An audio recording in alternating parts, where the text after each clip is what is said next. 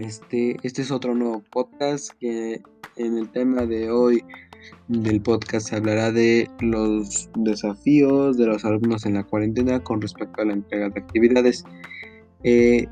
en este caso para mí se me ha hecho un poquito bien ya que pues tenemos mucho tiempo para entregar las tareas. Nos dan como no, no casi, la, casi la semana, básicamente, excepto exceptuando sábado y domingo, ya que esos son como los descansos para descansar, estar relajado, y de lunes a viernes para hacer todas las actividades que han dejado los maestros. Eh, a mí en este caso, que es la entrega de actividades, se me ha hecho para mí un poquito fácil. Hay algunas actividades que sí se me han hecho un poquito como que un poquito las difíciles de hacer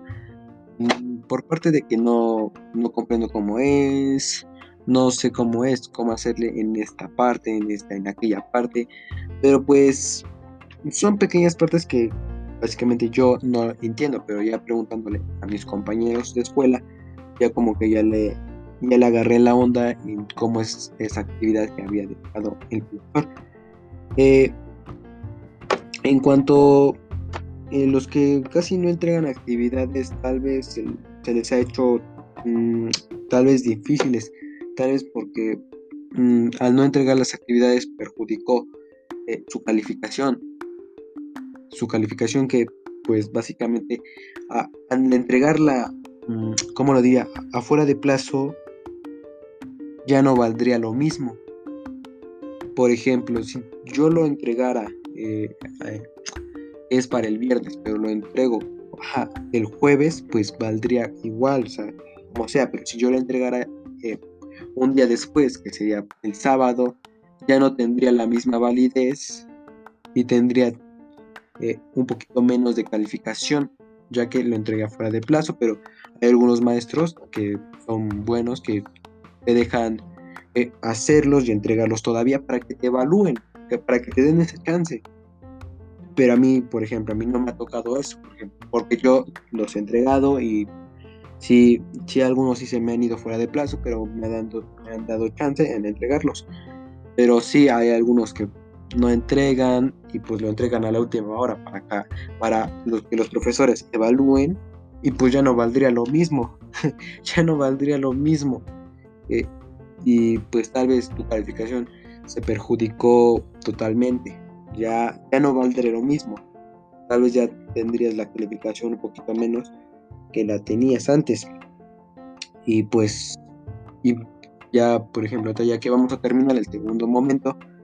eh, las primeras actividades del primer momento ya no son validez. Ya, bueno, eso creo, y ya no las puedes entregar porque pues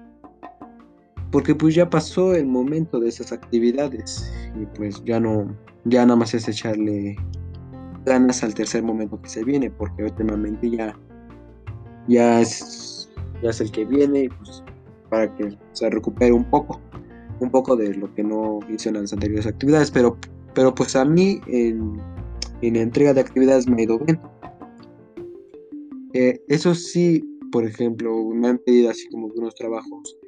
en una plataforma que yo no sé cómo se maneja y pues no tengo que buscar cómo hacerle, pero pues sí cuesta un poco, pero pues al entregar las actividades yo creo que sí se puede, pero eh, por la cual yo creo que no entregan las actividades tal vez sea por falta por falta de un equipo de trabajo que no puedan tener y pues tal vez tengan que irse a un café internet para hacer esas actividades para hacer esas actividades que han dejado por ejemplo en Word en PowerPoint en que sea plataforma para poder hacerla ahí, porque no es lo mismo hacerlo en un teléfono celular que hacerlo en, un, en una computadora, porque es una gran diferencia para hacer esas actividades que me han dejado, que es casi todos para mí, que me han dejado más en Word, hacer esas actividades. También se puede en celular, pero en mi caso no es muy cómodo hacerlo, es más cómodo en, en computadora es muy rápido manejar, cambiarle el tipo de letra, lo que sea, pero pues estos desafíos sí, sí han perjudicado demasiado.